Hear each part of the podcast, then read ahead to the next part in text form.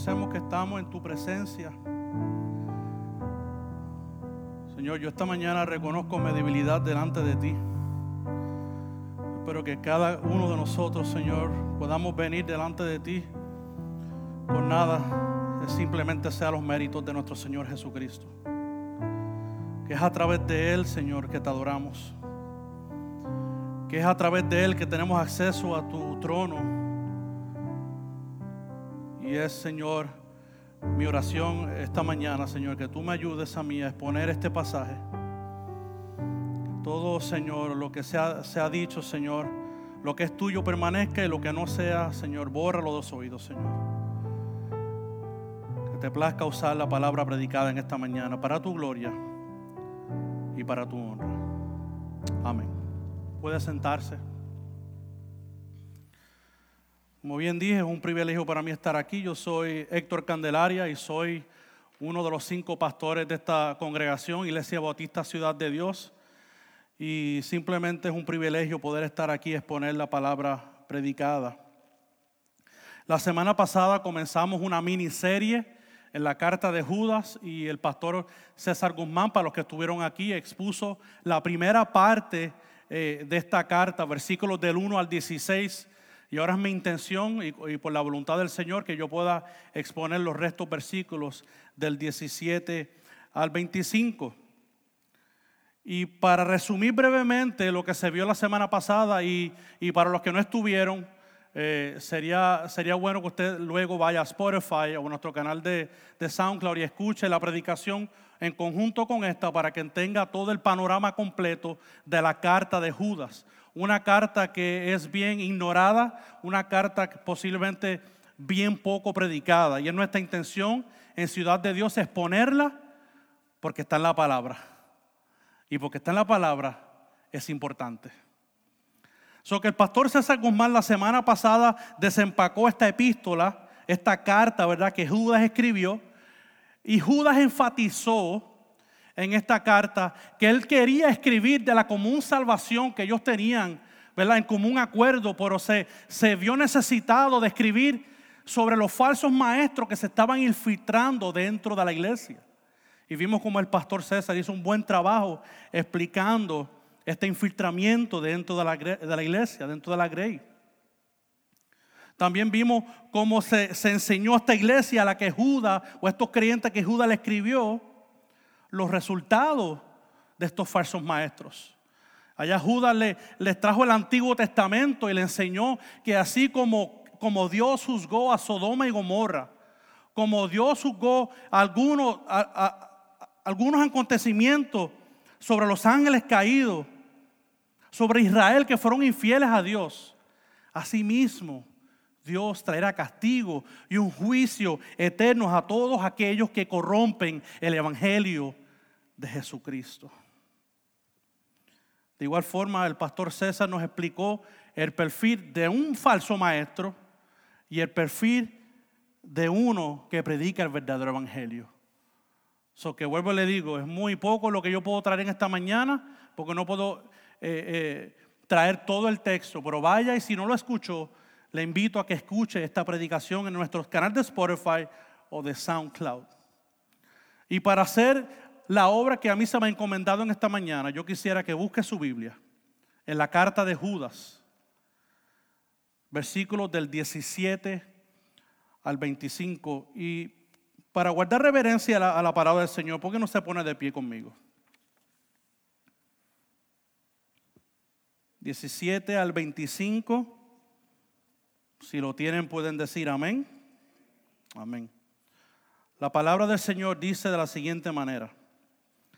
Pero vosotros, amados, acordaos de las palabras que antes fueron dichas por los apóstoles de nuestro Señor Jesucristo, quienes os decían, en los últimos tiempos habrá burladores que irán tras sus propias pasiones impías. Estos son los que causan divisiones, individuos mundanos que no tienen el Espíritu. Pero vosotros, amados, edificándonos en vuestra santísima fe, orando en el Espíritu, conservaos en el amor de Dios, esperando ansiosamente la misericordia de nuestro Señor Jesucristo para vida eterna. Y tener misericordia de algunos que dudan, a otros, salvad arrebatándolos del fuego. Y de otros tened misericordia con temor, aborreciendo aún la ropa contaminada por la carne. Y aquel que es poderoso para guardaros sin caída y para presentaros sin mancha en presencia de su gloria con gran alegría al único Dios nuestro Salvador, por medio de Jesucristo nuestro Señor, sea gloria, majestad, dominio y autoridad antes de todo tiempo y ahora y por todos los siglos. Y pueden decir conmigo, amén. Se puede sentar. So que en los versículos 1 al 16 vimos las características de los falsos profetas. En los versículos del 17 al 25 estamos viendo ahora los imperativos o las ordenanzas o los mandatos que Judas le está dando a los creyentes. ¿Quiénes de aquí tienden a tener mala memoria? Porque yo ciertamente tengo mala memoria. Y al parecer en el tiempo de la carta de Judas, los creyentes allí tenían mala memoria. Porque Judas le está escribiendo en el versículo 17 a los creyentes en que recuerden las palabras que fueron dichas por los apóstoles. Palabras que ya habían sido dados, el evangelio que había sido dado, las amenazas que iban a venir en los últimos tiempos, ya los apóstoles lo habían dicho. Y es por eso que del versículo 17 al 19 necesitamos recordar la importancia de la palabra de Dios. Nada de, lo que la iglesia estaba viviendo concerniente a estos falsos maestros era nuevo. Los falsos maestros no debían de haber tomado por sorpresa a los creyentes. Eran profecías ya dadas por los apóstoles. Y me interesó el comentario de Peter Davids que él hace que los creyentes en esta época estaban pasivos a tales enseñanzas. Y eso me parece que lo podemos lo podemos ver claro en el pasaje por la necesidad que Judas tiene de recordarle los acontecimientos del Antiguo Testamento, en cómo Dios pasó juicio por todos aquellos que le dieron las pardas y eran falsos delante de Dios. Y ahora en el versículo 17 Judas le dice, recuerden lo que ya había dicho los apóstoles. Esto nos da a entender que los creyentes somos propensos a olvidar las palabras de Dios. Nos volvemos tolerantes aún cuando nuestra fe está siendo adulterada. Padecemos muchas veces de un tipo de amnesia espiritual. Déjame hacerle esta pregunta. ¿Será que un padre o una madre se le olvida cuando envío a su hijo o a su hija a botar la basura? Yo no sé, porque si los padres subieran como los míos, venían dos cosas, la correa o la chancleta. Si los subieran como los míos, yo no se lo olvidaba que había dado una ordenanza a su hijo que hiciera algo. No es cuestión de la basura, es la cuestión de la obediencia. ¿Y por qué nosotros no somos igual de celosos cuando la verdad del Evangelio está siendo adulterada?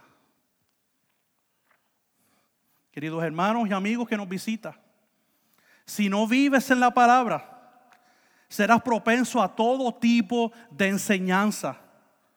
Te encontrarás diciendo amén a cualquier cosa que te digan desde aquí, aún a lo que yo te pueda decir aquí al frente. Tenemos que tener cuidado, tenemos que recordar la palabra. Los versículos 18 y 19 nos explican qué fue lo que los apóstoles dijeron de estos falsos maestros. Si tiene su Biblia, vaya al versículo 18 y 19, donde dice, quienes os decían en los últimos tiempos, habrá burladores que irán tras sus propias pasiones impías. Estos son los que causan divisiones, individuos mundanos que no tienen el espíritu. No es que puede ser que tengan el espíritu, es que no tienen el espíritu. Y de este pasaje del 18 al 19 he sacado tres elementos importantes que yo creo que debemos de recordar. El primero es el tiempo, el segundo es el carácter y el tercero es el estilo de vida. Hermanos, es necesario que, que en este año 2019 nosotros no creamos que en el año 2000 o en el año 2019 empezarán los últimos tiempos. Los últimos tiempos comenzaron cuando Jesús se encarnó en la tierra. Venimos viviendo los últimos tiempos de hace casi dos mil años. Las cosas que ocurren hoy no son nuevas. Vienen siendo arrastradas desde el tiempo de Cristo. Y Cristo y sus apóstoles nos están diciendo, en los últimos tiempos acontecerá que vendrán personas predicando un falso evangelio. O que el tiempo es importante. El tiempo no comenzó con el Y2K en el año 2000, si usted se acuerda, o, si tenía la edad todavía, donde las computadoras se iban a destruir, donde los bancos se iban a vaciar, donde todo iba a terminar en cero. Hay destrucción total. No, hermano. En la carta de Judas, él está diciendo, estamos viviendo los últimos tiempos ya. So que esta actitud de estos falsos maestros es normal. Y va a seguir aconteciendo hasta el regreso del Señor Jesucristo. Y por eso es que Cristo ha dejado su iglesia, que es la que predica, es la que tiene el baluarte de la verdad, la que predica el verdadero evangelio. Segunda característica o segundo elemento que podemos ver en ese pasaje es el carácter de estos falsos maestros. Dice en el pasaje que son burladores. Y muchos sitios en la escritura, puede ir a 2 de Pedro 3.3, donde habla de estos burladores también. Pero a mí me interesó una cita que encontré del gran predicador Charles Spurgeon. Si usted no conoce a Charles Spurgeon, él fue un predicador en Inglaterra en los 1800. Escribió docenas, y no cientos de libros. Todavía el día de hoy estamos aprendiendo de sus escritos. Mira lo que él dijo en los 1800, cosas que no eran nuevas. Él dice, llegará un día en que en lugar de, pastores alimentando a las ovejas, habrá payasos entreteniendo a las cabras. Ay. En su, época, el pragmatismo no es algo nuevo de hoy. El pragmatismo estamos en la época de Spurgeon y él estaba viendo dónde la iglesia se estaba desviando de la verdad me pareció muy interesante esa cita. Y estos burladores que vemos aplastan el nombre de Cristo y se vuelven ellos el centro de atención. Si usted se fija, eh, todo es para ellos. La gente, la gente le hace círculos a ellos porque el centro de atención es ellos. El tercer elemento es, es su estilo de vida, que dice que son pasiones impías, mundanos, que no tienen el espíritu. Ahora, yo sé que la carta no especifica de personas en esa época, pero nosotros tenemos gente en nuestra época que, que viven pasiones impías, viven mundanamente sin el Espíritu. Hay predicadores y sobre todo hay un predicador en Estados Unidos que se llama Kenneth Copeland. Él tiene como tres o cuatro aviones eh, privados. Él dice que él no viaja en un, en un avión comercial porque él dice que no se junta con endemoniados. Costijín, que es el sobrino de Benijín, que gracias a Dios lo salvó. Dice de las campañas de su tío Benijín que él veía cuando se le pagaba cash a las personas que supuestamente habían sido sanadas en las cruzadas de milagro. Su sobrino. Su sobrino. Un familiar. Por todas las misericordias de Dios, hermanos y amigos que te encuentras aquí. Vive en la palabra vive en la palabra. Que podamos decir como el profeta Ezequiel en el capítulo 3, donde Dios le dio una visión a él que le daba un rollo para que, para que le hablara esas palabras al pueblo de Israel. Y él dice, yo abrí mi boca y me hizo comer de aquel rollo y me dijo, hijo de hombre, alimenta tu vientre y llena tus entrañas de este rollo que yo te doy. Y Ezequiel dice, y lo comí y fue en mi boca dulce como miel. ¿Podemos decir nosotros eso de la escritura? ¿Es la palabra para ti dulce como la miel, como decía Ezequiel? Si no te alimentas con ella y no te sabe dulce como la miel, podrás ser propenso a quedar en las garras de estos falsos maestros. No dejes que te tomen por sorpresa. Y de hecho, la iglesia tiene una gran responsabilidad, además de recordar la palabra de Dios. Los creyentes deben de conservar el amor de Dios entre los hermanos, el amor mutuo entre los hermanos en la iglesia. Mientras los falsos maestros están haciendo escante, la manera que nosotros evitamos esas cosas es que seamos edificados los unos y los otros. Para eso es la iglesia. Y Judas nos está diciendo aquí en esta carta que una de las maneras que nosotros nos edificamos mutuamente es a través de la palabra. Somos edificados, esos son los, versículos 20 al 21. Somos edificados por el crecimiento en nuestro entendimiento de la palabra de Dios. Fíjense que todo lo que nosotros creemos, todo lo que está en esta palabra de principio a fin, lo creemos porque fue el fundamento que los apóstoles predicaron a la iglesia en su época y el fundamento era Cristo. Cristo es ese fundamento. Y el versículo 3 de Judas dice que nuestra fe fue dada una vez y por todas. Esto quiere decir que no hay nada nuevo que debemos de añadirle a la escritura. Ninguna revelación es nueva. Nada que haga falta porque está en la escritura pero sí nos dice que es necesario crecer en ella, crecer en el conocimiento de ella. Cuanto más conocemos a Dios, menos propensos somos de desviarnos de las verdades que se nos han sido enseñadas. Pero muchos han caído en la trampa y escúcheme bien lo que le voy a decir. Algunos han dicho, nosotros no queremos saber de doctrina. Yo no sé si usted ha escuchado eso, pero yo me crié donde la palabra doctrina era una palabra casi mala. No se podía decir. No, aquí nosotros no predicamos doctrina. Pues déjeme decirle que la palabra doctrina lo único que significa es enseñanza. Eso es todo. El que se para que un domingo a predicar está predicando doctrina. Puede ser buena, puede ser mala, pero está predicando doctrina. Por alguna razón se le ha cogido miedo esa palabra. Y la palabra nos enseña que debemos de crecer en la, de crecer en, la Biblia, crecer en la palabra, que es doctrina, que son las enseñanzas que se nos dan. Y cuando Judas comienza esta carta diciendo que es necesario contender por la fe, una vez dada a los creyentes, él está diciendo, él se refiere a contender por todo el conjunto de verdades que se nos ha dado por Dios en la Escritura por todo el conjunto de verdades.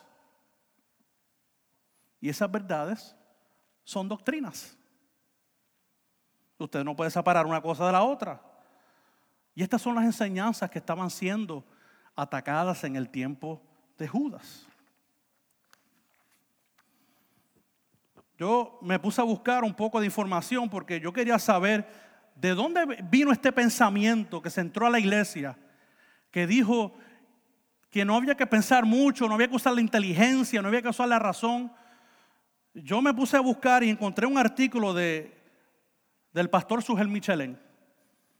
Y él hace un artículo muy elaborado y yo traigo solamente un fragmento de lo que él dice ahí. Él dice que este tipo de pensamiento comenzó con los avivamientos a mediados de los 1800. Y mira lo que él dice. Sin quererlo, estos movimientos promovieron un evangelismo subjetivo y emocional en contraposición a un evangelismo doctrinario objetivo.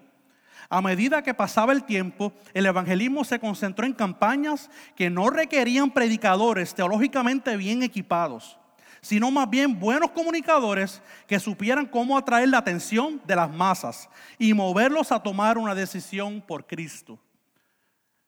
Él sigue diciendo, muchos hoy día ven la fe como un acto ciego de la voluntad la decisión de creer algo independientemente de la razón, ignorando la falta total de evidencia para lo que se cree. Yo sé que yo dije un montón de cosas ahí. Así como yo lo interpreto. Entra a la iglesia y saque su mente y, y a un clavito. Porque es que tú no puedes, tú no puedes entender a Dios porque es tan y tan grande que es imposible. Lo que hicieron fue que metieron a Dios en un superespacio donde nadie lo puede alcanzar. Sin querer hicimos una mitología griega de Dios donde es imposible que el Hijo de Dios tenga un, tipo de interacción porque es tan y tan lejos que yo no puedo interaccionar con Él. Y en la iglesia hicimos lo mismo. No trates de comprender a Dios, es imposible. Hermano, necesitamos la inteligencia, necesitamos la razón para adorar a Dios de la manera correcta, como ha dicho en su palabra. La palabra dice lo contrario. Porque al principio les dije que era necesario recordar la palabra. Ahora Judas nos dice que debemos de crecer en esta palabra. Necesitamos la razón, el entendimiento. La edificación ocurre cuando usted conoce las verdades de Dios y le hace crecer no solamente en su conocimiento, pero también en su crecimiento espiritual. Es por eso que el, el discipulado es tan importante. Un hermano puede discipular a otro siendo edificado. De hecho, hasta el que está enseñando se edifica a sí mismo por las verdades que enseña de la escritura. El sábado, ayer, las damas se juntaron para poder crecer en la gracia y poder crecer en el conocimiento. Estaban siendo edificadas cada una, cada una de ellas. El edificarse el uno al otro es parte de ser la iglesia de Jesucristo.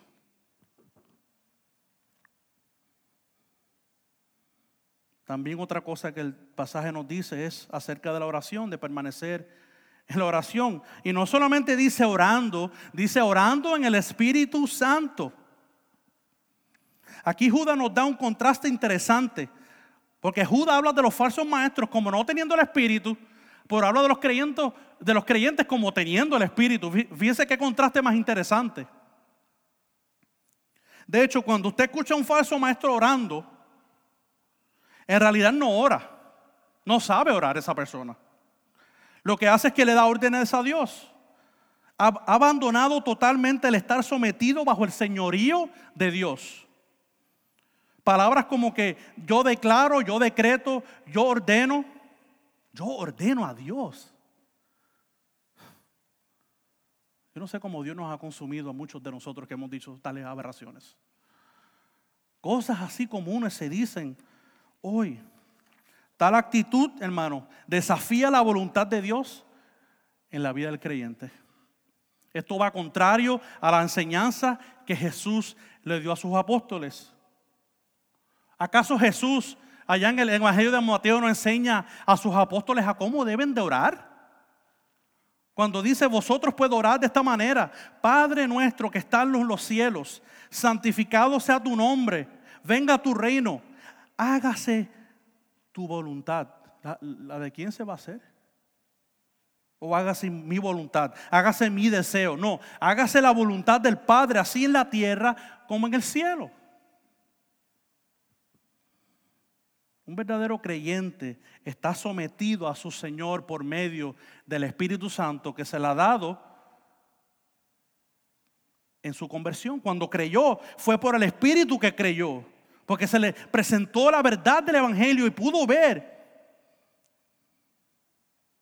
Hermano, el Espíritu Santo dirige a una persona a vivir en piedad, en vivir en santidad. Otra cosa que vemos en el pasaje, que es esperando la misericordia de nuestro Señor Jesucristo. Esto lo que quiere decir es que mientras conservamos el amor, mientras nos edificamos unos a otros, mientras perseveramos en la oración, esto lo que quiere decir es que Cristo va a venir por su iglesia. Dios, Cristo va a regresar por su iglesia. Es cierto que la iglesia desde sus inicios ha sido producto de ataques de falsos maestros. Es cierto que la iglesia enfrenta hostilidad en países donde, donde los creyentes son perseguidos, pero tenemos la esperanza que Jesús hará todas las cosas nuevas. Si estás en Cristo obtendrás un cuerpo glorificado así como el de Jesús. No habrá más pecado, no habrá más sufrimiento. Pero hermanos, entienda que si Cristo no ha llegado en el año 2019 es porque está en su soberana voluntad y Él ha determinado no venir todavía, porque Él tiene un propósito con su iglesia y es ser sal y luz a las naciones.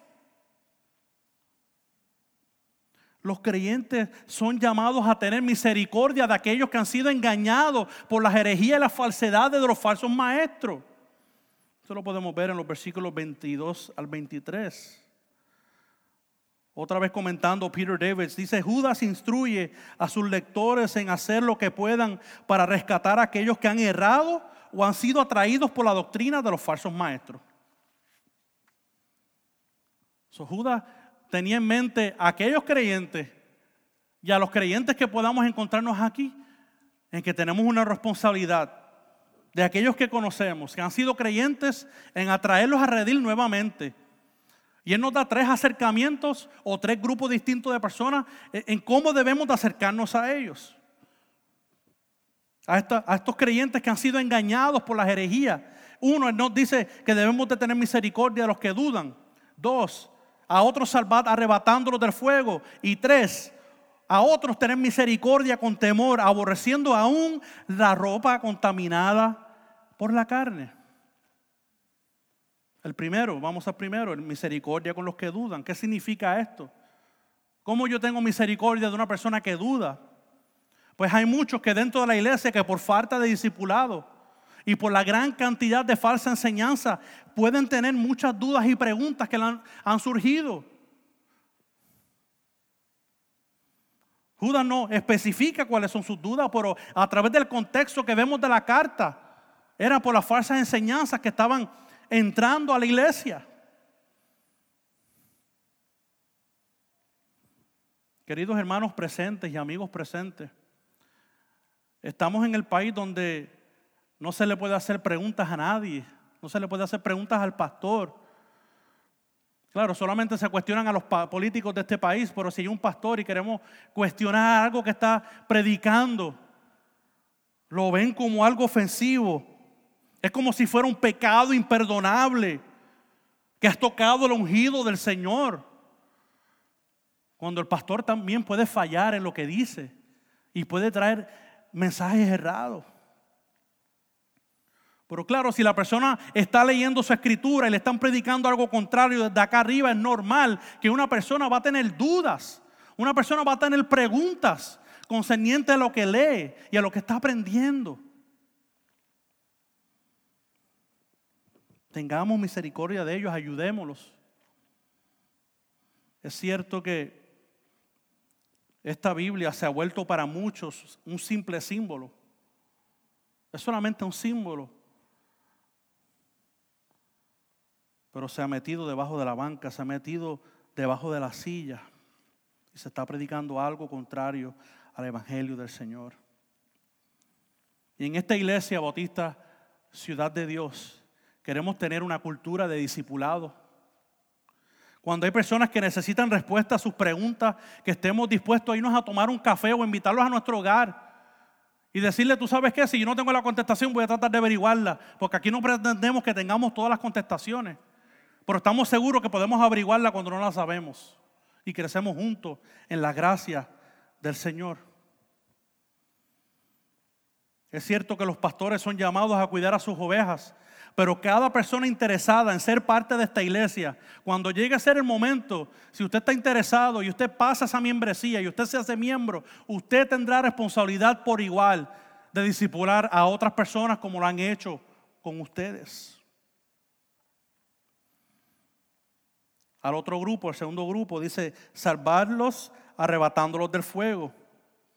Estos son los que han caído más profundamente en su error. Usan la gracia de Dios como libertinaje. Esto hay que darle con todo, hermano. Usted conoce a alguien que en un momento dado estaba en el camino recto y está jugando con fuego y ceniza. Usted arrebátele de las manos del enemigo. Tenemos responsabilidad Estamos llamados a luchar por sus vidas. No podemos ser pasivos. No podemos ser pasivos. Necesitamos ayudarle a entender el peligro espiritual en que ellos se encuentran. A otros tener misericordia con temor, aborreciendo aún la ropa contaminada por la carne.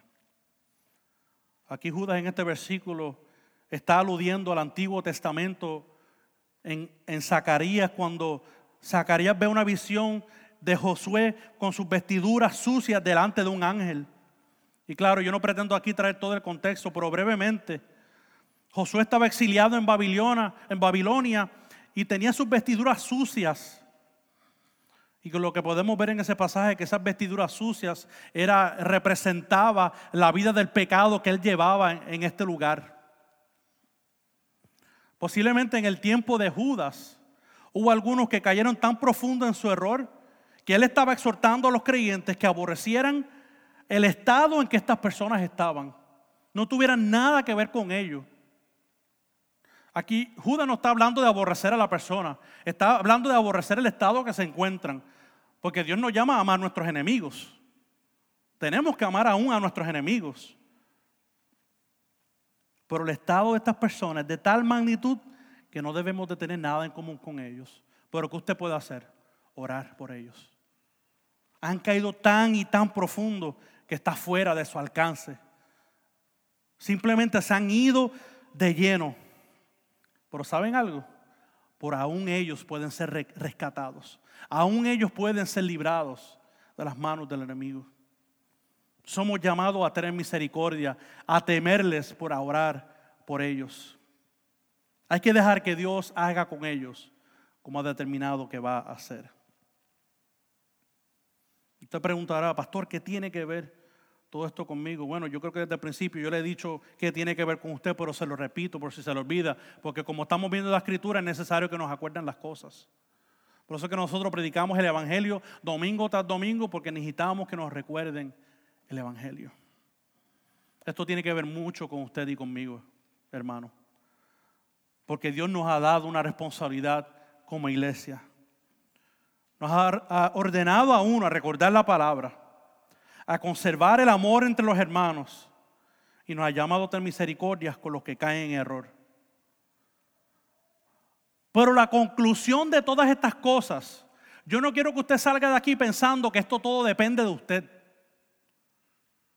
Porque Dios en, la palabra es claro, el hombre tiene una responsabilidad, pero Dios es soberano. En conclusión, todo depende de la soberanía total de Dios. Dios nunca nos ha dejado solos en nuestro caminar cristiano. El que nos ha ordenado hacer todas estas cosas por medio de esta carta, nos ha dicho en el versículo 24 que Él nos guardará sin caída. Aun cuando parece que todo está perdido, si verdaderamente, hermano, si tú eres un creyente transformado por el Evangelio de Jesucristo, por más bajo que hayas caído, por más bajo que puedas estar, Dios ha prometido guardarte sin caída. Y es interesante porque la carta de Judas empieza y termina de la misma forma. Vaya hay un momento. Versículo 1 de Judas. Mira lo que dice. Judas, siervo de Jesucristo y hermano de Jacobo, a los llamados amados en Dios Padre y guardados para Jesucristo. Ahora vaya al versículo 24. Y aquel que es poderoso para guardaros sin caída y para presentarnos sin mancha ante su presencia con gloria y gran alegría.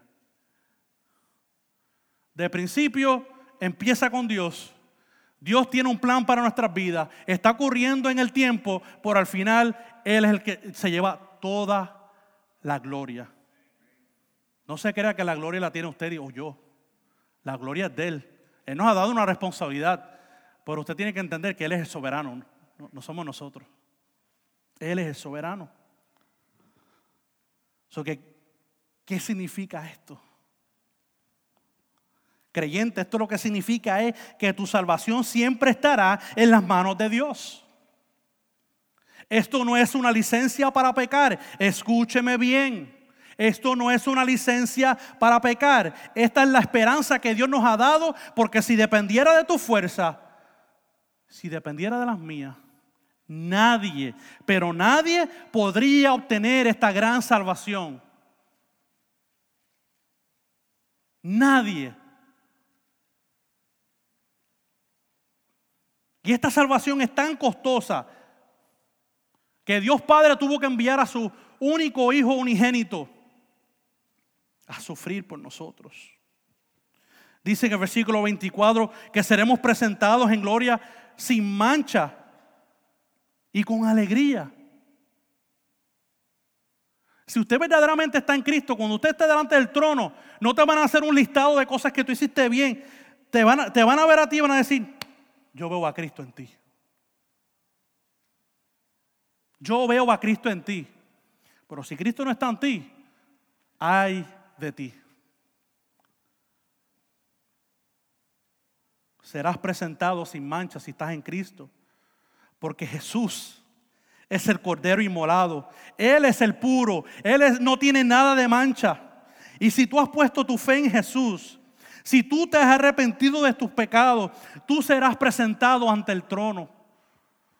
Serás representado por Jesús.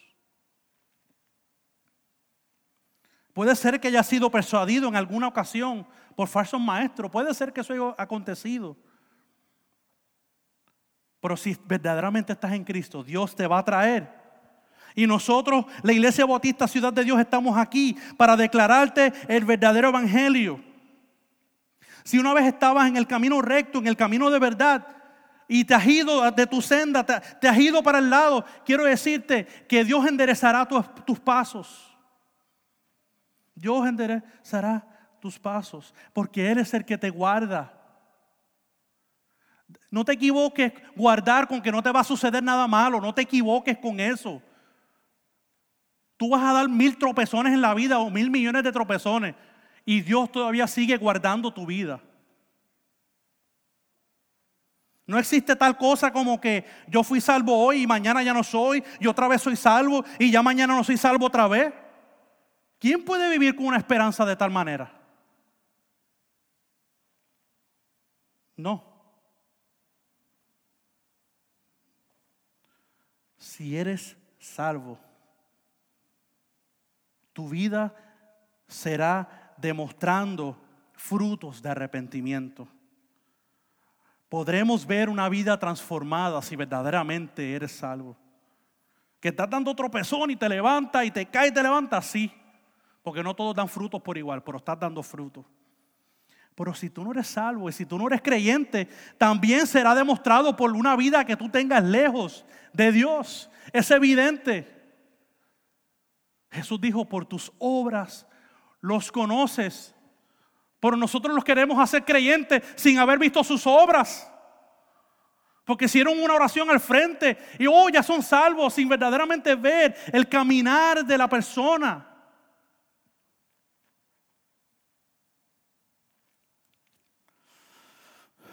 ¿Están conmigo? Amén. Si estás aquí, lo único que has conocido ha sido el Evangelio de la prosperidad. Ni siquiera has creído el verdadero Evangelio de Cristo. Quiero decirte que tu vida corre peligro. Tu vida corre peligro porque como único serás presentado puro y sin mancha delante de Dios, será por medio de los méritos de Jesús. Tenga en cuenta que sí somos salvos, somos salvos por obras, pero no las suyas ni las mías, son las de Jesús es por pura gracia. Tus obras no pueden comprarte nada. Como único puede ser restaurado delante del Padre es que vengas en fe y arrepentimiento delante de los, pies de Cristo. Que reconozcas al único que puede salvar tu alma. Aunque parezca que estamos en un tiempo malo, Dios restaurará y Dios librará a sus hijos del error más profundo. Y por eso es que Judas, ya terminando su carta, termina con un acto de adoración delante de él. No está diciendo a los creyentes allá en el tiempo, ay, ahora lo están haciendo bien, qué chévere. No, él termina un acto de adoración a Dios. Porque él sabe que de principio a fin la salvación de los escogidos está en las manos de Dios. Y nadie nos podrá arrebatar de su mano. Y yo quiero que para terminar esta prédica de hoy, para terminar esta serie, por favor póngase de pie un momento conmigo. Y usted me ayude a leer estos últimos dos versículos. Y si verdaderamente usted lo cree, léalo conmigo. Y si usted no lo cree, quédese callado. Pero mire cómo Judas termina esta carta, reconociendo que aún dentro de nuestra responsabilidad Dios está encargándose de nuestras vidas a los que somos creyentes fieles ante Él. Vamos a empezar a leer en el 24 y concluimos el 25, los dos versículos. Por favor, léalo en voz alta conmigo. Quiero escucharlo, léalo en voz alta conmigo. Y aquel que es poderoso para guardaros sin caída y para presentaros sin mancha en presencia de su gloria con gran alegría. Al único Dios, nuestro Salvador, por medio de Jesucristo, nuestro Señor, sea gloria, majestad, dominio y autoridad antes de todo tiempo, y ahora y por todos los siglos. Amén. A Dios sea la gloria. Padre bendito y Padre amado, gracias por tu palabra. Gracias Señor porque, Señor, tu palabra es clara. Tu palabra nos guía a toda la verdad. Permítenos, Señor, vivir en ella para que seamos librados de la falsedad del enemigo, reconociendo, Señor, que tú la usas para santificar nuestras vidas. Tú las haces para, que permanezcamos en ti, para que permanezcamos en tu verdad, en glorificarte de la manera que tú has, Señor, de la manera que tú has dicho en tu palabra que de la única forma que podemos venir delante de tu trono, tu trono es reconociendo lo que tú has dicho en tu escritura, no por invención humana, no por filosofías humanas, sino por lo que tú has dicho, Señor. Señor, si hay alguien aquí hoy, Señor, que ha venido de un falso evangelio, que le han dicho una cosa que no es tu evangelio, Señor, que podamos tener misericordia de esa persona y que tú, Señor, seas librando a esa persona de las garras del enemigo. Que si a ti te place, sea escuchando el Evangelio, sea escuchando, Señor, lo que tú has hecho en la cruz del Calvario y mientras estuviste vivo aquí obedeciendo a tu Padre y que esa vida puede ser de ellos también. Ayúdanos, Señor.